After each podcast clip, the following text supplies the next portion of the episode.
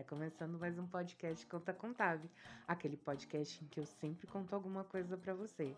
Eu sou a Natália Contave, especialista em linguagem, criadora de conteúdo, redatora e roteirista, e eu escrevo crônicas, olha só. E toda quarta-feira eu tô aqui contando uma crônica para você. E essa crônica pode ter um selo de 100% ficção, mas também pode ser que não. Espero que você goste, se divirta e aproveite muito.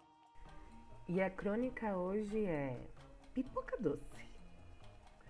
Pode ser murcha, as ricas gourmetizadas, a de caramelo marrom clarinho, a de caramelo marrom escuro, de chocolate, ou da clássica vermelha que tinge as pontas dos dedos e a boca, sabe? Só que tem que ser de milho amarelo. Aquelas de canjica, do pacotinho plástico, que normalmente são rosa, são boas, mas não é amor. Pipoca doce é amor, é pura infância. É parque com os meus avós paternos, é praça com coreto, é festa de São João, é gosto de alegria.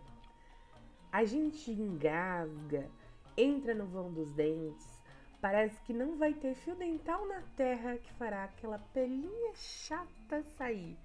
Sabe do que eu tô falando? Mas quem liga? É tipo ralar o joelho porque caiu correndo de pega-pega. Pipoca doce é especial. Ela tem uma capa de superpoder. Ela é uma verdadeira heroína. Ela transforma a sensação.